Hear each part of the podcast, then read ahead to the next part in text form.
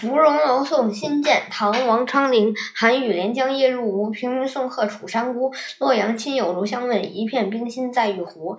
王古译文：满江寒雨绵绵，我连夜来到镇江。清晨送走你后，独自面对。